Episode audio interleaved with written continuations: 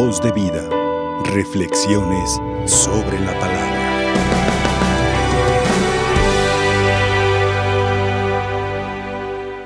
Ubiquemos la reflexión de nuestro día en el inicio de esta tercera semana del tiempo de Adviento, un tiempo de gracia, un tiempo de bendición y de una preparación que no debe ser pasiva, sino activa y reflexiva. Y entre la actividad que de Adviento debemos estar realizando y la reflexión que también tenemos que estar cosechando, hoy San Mateo nos presenta a un Jesús deseoso de hacer cosas extraordinarias por los hombres, pero también un Jesús que vive la incertidumbre y probablemente el enojo de que sea juzgado y criticado por el bien que está haciendo. Recordemos que los evangelios, si bien nos narran el nacimiento, en, en sentido estricto se concentra en la actividad mesiánica del Señor. Es poco de lo que se sabe del nacimiento y a partir de ahí nos vamos hasta los 30 y 33 años de vida donde los evangelios nos hablan de cuál fue la misión específica de Jesús. Y entre esas misiones es presentar el reino como la opción de vida mejor que todo hombre debe buscar, pero también no solamente presentarlo, sino motivar con hechos concretos de lo que es capaz de hacer Dios por el hombre si el hombre busca el reino de los cielos. Y entonces una serie extraordinaria de milagros, de acontecimientos, de palabras, de escenas que en el hombre van despertando esa intención y deseo de seguir al Señor. Pero por supuesto, siempre la incomodidad de algunos cuantos. Y eso pasa en nuestro diario vivir. El cristiano que se aferra a hacer las cosas bien, empieza a ser juzgado, empieza a ser señalado, empieza a ser criticado, más alguno hasta burlado. Y Jesús también vivió esta circunstancia. Los sumos sacerdotes, decía el Evangelio de este día, los ancianos del pueblo, que de alguna manera predominaban en el pensar y actuar de la fe del pueblo, empezaban a criticar a Jesús. Oye, ¿Por qué haces eso? ¿Con qué autoridad le dices a un paralítico, toma tu camilla o vete a tu casa? O mejor, ¿por qué y con qué autoridad le dices, tus pecados que son muchos te quedan perdonados? ¿Por qué haces cosas que están incomodando nuestro actuar? En concreto ese era el señalamiento de los sumos sacerdotes y de los ancianos. No era que estuvieran en contra de los hechos que Jesús hacía, sino que le estaban restando a lo que ellos presentaban, a lo que ellos hacían. Y eso siempre va a incomodar. Siempre. Y esto es importante que lo tengamos presente, hermanos, porque hasta la santa que estamos celebrando el día de hoy, Santa Lucía, le incomodó a sus padres que desde muy pequeña ella hiciera un voto de pureza, de entrega a Dios. Y quienes saben un poco de esa santa, dice su historia, que ella no deseaba casarse porque quería mantenerse pura para Dios. Y sus padres la obligaron, aunque después logró desafiarse de esa obligación. Pero aquel fulano, el pretendiente, no aceptó. Y entonces la señalaron. Y como en el tiempo de Lucía, en su ciudad, Sicasia, una ciudad italiana, estaba prohibida la fe, expresar y vivir la fe, fue juzgada, condenada y decapitada. Una, porque por Dios no renunció a su fe. Y dos, porque el coraje de un hombre de desafiar ese deseo de mantenerse pura la llevó, lo llevó a que la juzgaran. Y así la vida del ser humano, sobre todo el del cristiano que quiere mantenerse fiel a Dios, siempre está siendo observado, juzgado y señalado. Y Jesús no fue desapercibido de esta situación. Pero esto nos tiene que ayudar a ti y a mí a pensar en la tercera semana del tiempo de Adviento que ya estamos celebrando, que somos capaces de hacer tú y yo por Dios. Jesús fue inteligente. Si ustedes me dicen y me contestan esto, yo también les contesto. No, tampoco yo. Qué hermoso sería encontrar nuestros tiempos, hermanos, católicos convencidos de su fe. Ayer que celebrábamos aquí en México y en el mundo entero la solemnidad de Nuestra Señora de Guadalupe, yo exhortaba en mi comunidad, imagínate, Dios escogió a esta nación para dejarnos a su madre, pero esta nación en el tiempo de hoy, ¿qué está haciendo por ella? ¿Cuánta superficialidad vivimos? ¿Cuánta apariencia de cristiandad?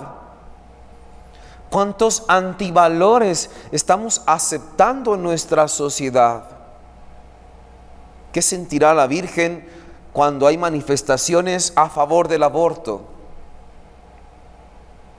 ¿Qué sentirá la Virgen cuando hay matrimonios que tan fácil quieren romper su, su alianza de amor que ante Dios dijeron hasta que la muerte nos separe?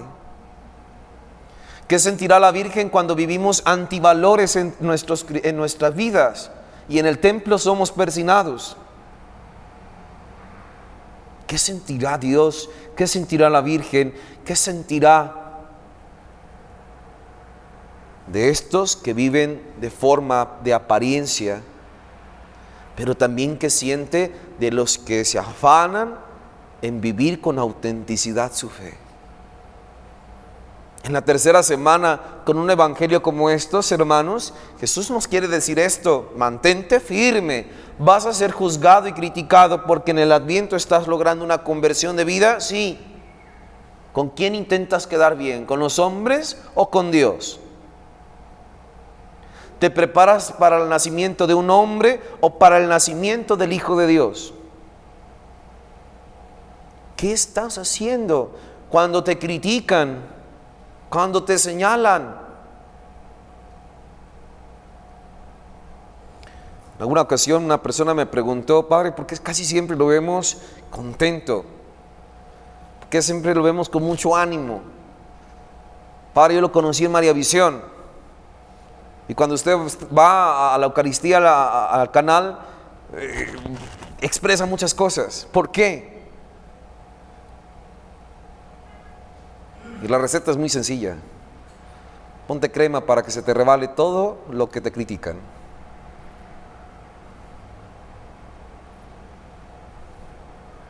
Que no te importe lo que digan los demás de ti, que te importe lo que dice Dios. Y eso le importó a Lucía. Por eso fue virgen, por eso fue mártir. Por eso se supo mantener firme. Pudo haber tenido miedo a la vida, y haberse entregado a ese hombre, pero tuvo más amor por otro hombre, y ese hombre era Dios. Pudo haber sido Jesús el que doblaba las manos y se ponía a favor de los sumos sacerdotes y ancianos. Pero a ese hombre, el Hijo de Dios, le importaba hacer su misión delante de Dios. Y hoy a ti y a mí también nos debe importar eso. ¿Vas a celebrar feliz Navidad? ¿Y de verdad estás feliz con lo que estás haciendo? ¿De verdad te sientes libre de dar un abrazo y compartirlo y poder decir bienvenido al nacimiento de Dios? ¿De verdad estás bien con Dios? ¿O eres el típico mundano que prende focos en todos lados?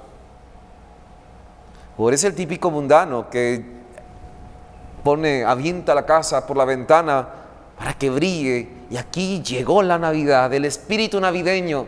El espíritu navideño no está en los focos, ni en las esferas, ni en los pinos. Es más, ni en las imágenes de nacimiento. El espíritu navideño debe estar en nuestro corazón. Y si tu corazón, tu conciencia también te está juzgando, es porque algo no estás haciendo bien. Hazle caso, es la voz de Dios. Eso sí nos tiene que importar. Lo demás, que digan lo que quieran, ellos no te van a salvar. Dios sí.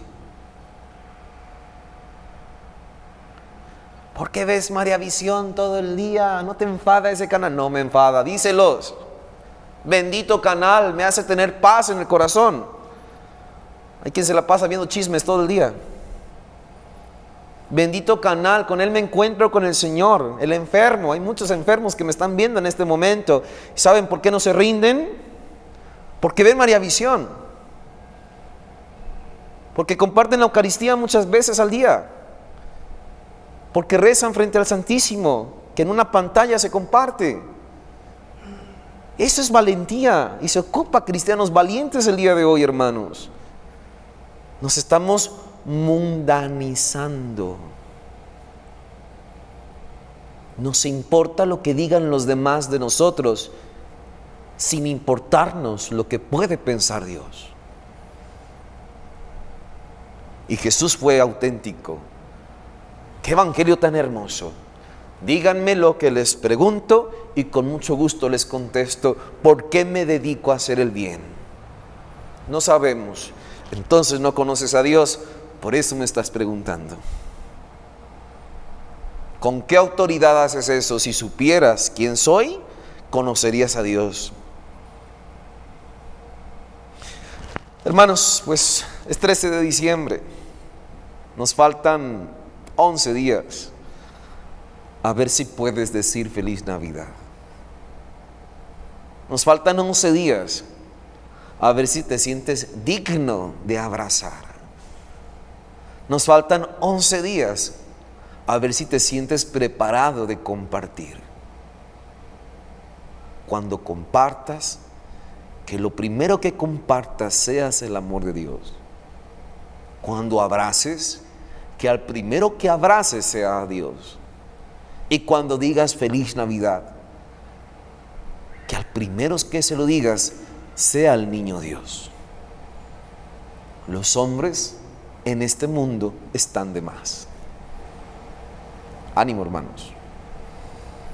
Que Dios nos abra la conciencia, que Dios nos dé un espíritu verdaderamente navideño, que si no va acompañado de la espiritualidad, es puro engaño espiritual, es puro engaño navideño. ¿Cómo vas? ¿Ya te confesaste? Padre, ya aprendí la tercera vela de mi corona de adviento, la tengo en la sala, Padre, está hermosa, hubiera de conocerla. No, no la quiero conocer. Ni quiero que la aprendas. Préndela en tu corazón. Ahí te va a funcionar más. Ay, hermanos, con estos evangelios uno tendría una humildad hasta para cinco horas. Pero con eso me quedo, para no envolver, para no revolverlos tanto. Que el día de hoy Jesús, el valiente, el que no tuvo miedo, aunque lo juzgaron, señalaron y hasta lo crucificaron, que Santa Lucía, la valiente, que prefirió la muerte antes de faltarle a Dios, que nos enseñen ambos a mantenernos más firme en el amor de Dios.